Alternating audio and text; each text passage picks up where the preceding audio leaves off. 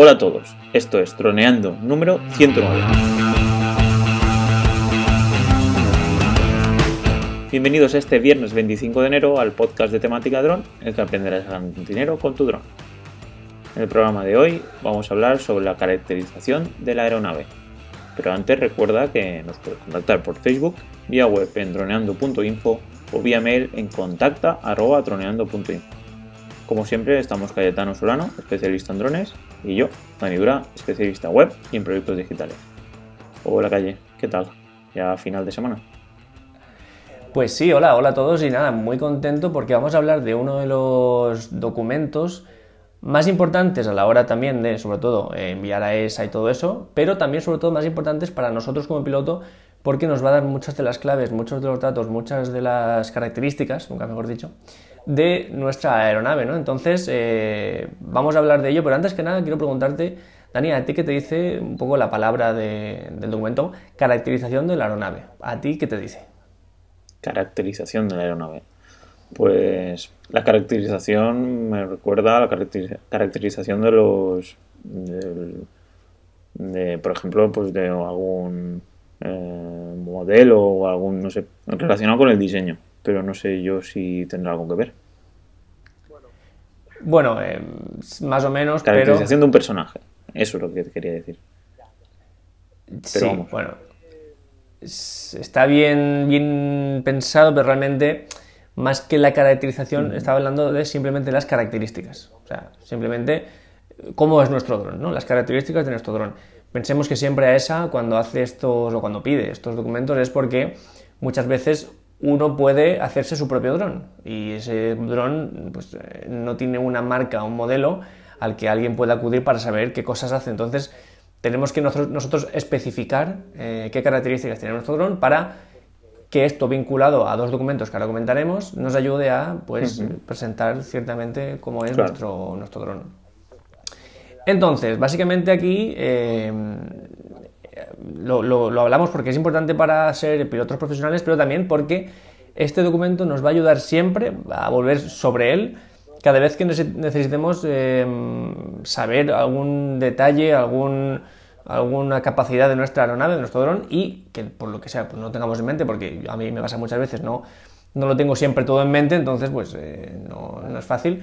Pero un documento que es cortito, que es accesible, no como otros de como tipo el manual de operaciones, que ya hemos visto que tiene 50, 70, 100 páginas, pues no, este es de, de 3, 5, 6 páginas donde lo tenemos todo accesible y siempre podremos volver a él cada vez que nos haga falta algún dato. Entonces, bueno, vamos a hablar sobre el documento de caracterización de la aeronave. Vamos a comentar cómo de importante es, sobre todo vinculado a otros documentos como el manual de operaciones, donde muchas de las características tienen que estar duplicadas aquí y allí. Y eh, bueno, pues vamos a comentar un poco eh, por dónde van los tiros, ¿vale? Básicamente eh, es un documento en el que vamos a entender los límites de nuestro dron y esto nos va a ayudar a saber qué tipo de operaciones podemos hacer con él, porque muchas veces para determinadas operaciones necesitamos conocer qué capacidades tenemos para ver si las podemos realizar con seguridad. También vinculado esto con el estudio aeronáutico de seguridad, estos eh, planes de vuelos que hemos hecho tantas veces, porque eh, es muy importante eso, saber mm, qué clase de aeronave tenemos y entender un poco hasta dónde podemos llegar y hasta dónde no podemos llegar. Y en este caso, Calle, cuando es un dron comercial, ya habrá documentación por internet, o no, de la caracterización. ¿No es copiar y pegar? Eso es, esa es la palabra. Y muchas veces eh, podemos caer en la tentación de que, bueno, pues seguro que lo encontramos por ahí, copiar y pegar y trabajo hecho. Y ojalá fuera así, porque realmente muchas veces, estoy hablando por supuesto de drones, eh, como dices, de drones comerciales, es decir, de JI, Unique, tal y cual. Muchas veces eso sería lo más deseable y lo más lógico incluso pensar que, bueno, pues DJI será accesible y tal. Y sería lo más fácil, pero mm, no es lo que suele pasar. Y de hecho, no estaríamos aquí seguramente hablando de él si no me hubiera costado a mí eh, tanto tiempo elaborarlo, tantos links, tantos eh, hilos de, mails enviados a diferentes departamentos de JI, que ahora contaremos, y eso, y si hubiera sido más accesible. La realidad es que a mí me costó un par de semanas de, por eso, comunicarme, mail por aquí, mail por allá, este no es el departamento correcto, envíalo al otro departamento, yo pues cojo todo el hilo y lo reenvío al otro departamento. Y es porque muchas de las eh, características sí que están accesibles, de hecho están en el mismo documento, en la misma web a la hora de vender el producto, tipo velocidad de la aeronave, tiempo de batería, incluso capacidad de la batería, miliamperios hora, X cosas que a DJI sí que le interesan para vender el producto, pero hay otras que no entiendo muy bien por qué, no sé si es por evitar un poco de espionaje empresarial o qué, pues no es tan fácil de acceder. Y entonces me encontré con que muchos de, los datos que necesitas para este documento, por cierto, esto está en el apéndice que dijimos en, eh, que llevamos diciendo varios, días de, de drones AESA, apéndice de, caracterización de la aeronave donde está toda eh, la documentación que ellos te piden, pues te encuentras con algunas, eh, algunos requisitos que mm, no encuentras. O sea, eh, esa te los pide y tú no los conoces. Como por ejemplo, una cosa de las que más me impactó fue las características del motor, ¿vale? Nosotros, DJI nos dice cómo rápido va la aeronave, hasta cuánto sube, velocidad vertical, todo, pero no nos dice las características del motor, ni el tamaño, ni las revoluciones. Y, eso es importante para esa. Entonces, eh, tuve que enviar muchos mails y además en inglés, porque en aquel momento no tenía mm, DJI Servicio Técnico Español.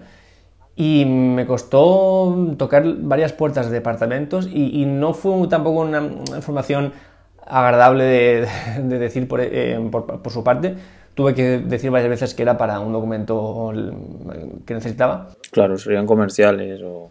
Eso nos pasa a nosotros igualmente. Y los que hacen el producto no, no son los que contestan a los correos. el custom service, que se llama. Entonces, pobre, pobre calle, estuvo ahí peleándose con el custom service hasta que aquellos pudieron conseguir la información. Lo raro es que nadie había antes que tú, que nadie había preguntado lo mismo. Claro, bueno, eso. Eh, Tú fuiste el primer español con un DJI, legalmente. No, no fui el primer español, vamos, seguro hubieron muchísimos antes que yo. Pero, eh, por supuesto, muchos antes que yo que intentaron, que consiguieron seguramente esta información, pero no la compartieron, porque en, aquella época no se compartía igual que se comparte ahora. Y intentaban eso, o sea, pues a mí me ha costado un mes, tú vas a estar un mes y medio. mes y medio así no me quitarás el trabajo, que solo hay trabajo para mí, ¿no? Y bueno, esa es un poco la política que seguía la gente, que mucha gente aún sigue, pero bueno, cada vez creo que menos, y que ahora seguramente sea mucho más fácil, sobre todo como gente como nosotros que lo compartimos, que hace un tiempo. Entonces, bueno, pues no, no fui el primero que, que, lo consiguió, que lo hizo, pero yo tuve que romper las barreras como si lo fuera, como si fuera el primero. Y, por ejemplo, como he comentado, hablando de los motores, los de Phantom 4 eh, son cuatro motores, ya sabemos los multirotor, y tiene un tamaño de 23 milímetros por 12 milímetros, ¿vale? Algo tan simple como eso era difícil de entender. Y 800 kV, que es la, medida que ellos gastan. Y revoluciones por minuto, ¿no? Solo que en otra, en otra medida. Sí, puede ser, es la forma en la que ellos tienen de calificar sus motores, pero bueno, en cualquier caso no, no es una información que esté accesible, fácilmente accesible en su web y eh, pues, por ejemplo, también el modelo del, mando, modelo del mando, que no es algo que aparezca muy fácil, pues también había que averiguarlo. Y si todo eso te lo inventabas, ¿qué pasaba? ¿A eso te iba a decir algo? Mm, hombre. Porque ahí la cuestión es que tu objetivo era hacerlo perfecto, Más que decir algo que, seguramente sí, es que la cosa está que, por ejemplo, como, como en el Phantom 4, que habrá muchísimos más operadores con el Phantom 4, ellos verán un montón de documentos de caracterización con unos, unos datos y yo aportaría otros y seguramente cantaría mucho. Luego comparando, ¿no? Claro, seguramente alguien haciendo un vistazo rápido o incluso ya son cosas que se sabrían de memoria, pues lo, lo verían y, les cantarían bastante. Entonces, bueno, básicamente son datos de este estilo, en plan eh, características puras técnicas del dron, pero luego hay otras que son las que a mí me resultan más, eh, más útiles en el día a día, porque es cierto que saber el tamaño de los motores pues tampoco te va a cambiar la vida eh, en tu día a día. Pero sí que hay datos como los que vamos a comentar ahora que sí que son útiles a la hora de, acudir a este documento cada, cierto tiempo a saber cuáles son las limitaciones de tu dron. Como por ejemplo limitaciones climatológicas, es decir, eh, cómo hasta, hasta qué punto puedo llevar um, el, dron el dron al extremo, eh, por ejemplo, en, cuanto, a, en cuanto a, grados. Sabemos que, gracias a este documento, tenemos que trabajar entre menos 10 grados y 40 grados. Todo lo que se salga de ahí ya va a ser un poco peligroso para la operación. Esto también vinculado con el estudio aeronáutico de seguridad nos va a decir eh, hasta dónde podemos eh, actuar.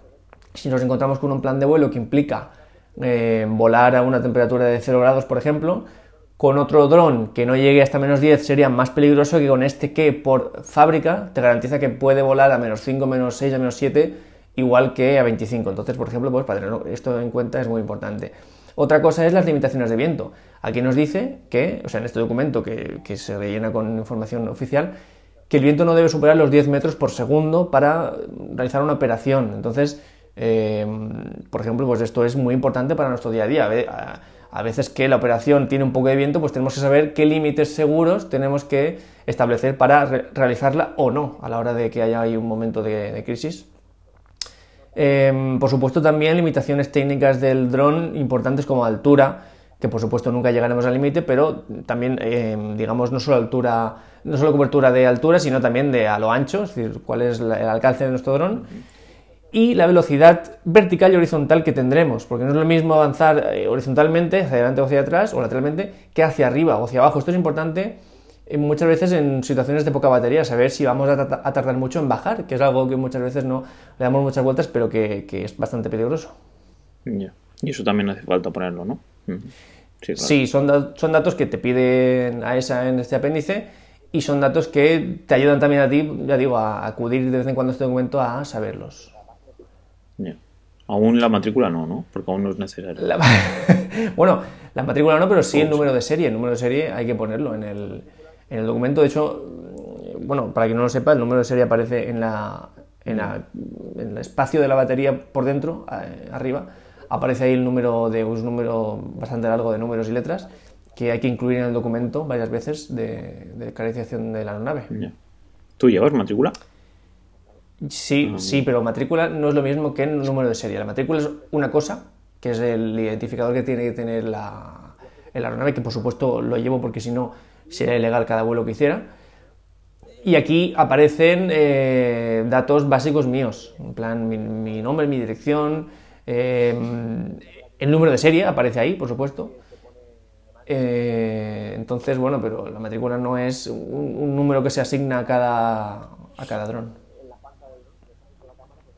se pone en la panza del dron, eh, que está muy bien, la panza del Phantom, al lado de la cámara y molesta muy poco. El objetivo de la matrícula en este caso no es poder hacerle fotos desde lejos, ¿no? Identificar el dron. No, porque sería básicamente imposible. Tú ya has visto que el dron a nada que se va a 100 metros ya no se puede identificar prácticamente, así que no, no, se podía identificar con una matrícula. No, me refería con una cámara de estas de con un objetivo súper potente hacer una foto de dron y que se viera la matrícula para luego poder denunciar o algo. Hombre, eh, en alguna situación sí que se podría... No es la idea, ¿no? No, no es la idea, ya digo, sería muy complicado, sería algo, además, no es visible a simple vista la idea. Pero con un dron en plan en el suelo, ¿no? Sí. Eh, Quiere decir que uno despegado y está allí. Ahí, ahí, por ejemplo, sí, pero bueno, básicamente está hecho para que si hay algún accidente, cuando caiga todo, se pueda ver de quién es ese dron. Ya. Sí, sí, sí. Entiendo. Entonces, a partir de ahí. ¿Y algo más en la caracterización de la aeronave, en el documento? No, bueno, básicamente, más que comentar todo el documento aquí de principio a fin, me interesa nada saber que. o contar que lo tenemos nosotros disponible para que saber. Eh, para que lo quiera averiguar, estamos súper abiertos a compartirlo de cualquier forma. Em, cualquier pregunta relacionada con cosas que a alguien se le atraganten más, pues que nos lo diga e intentaremos averiguarlo, sobre todo mm, mediante nuestra experiencia y nada. Solo, solo es que saber que está a disposición de, quien lo necesite. Pues genial. Pues ya, ahora ya el lunes que viene más, ¿no? Pues nada, te toca despedirte a ti.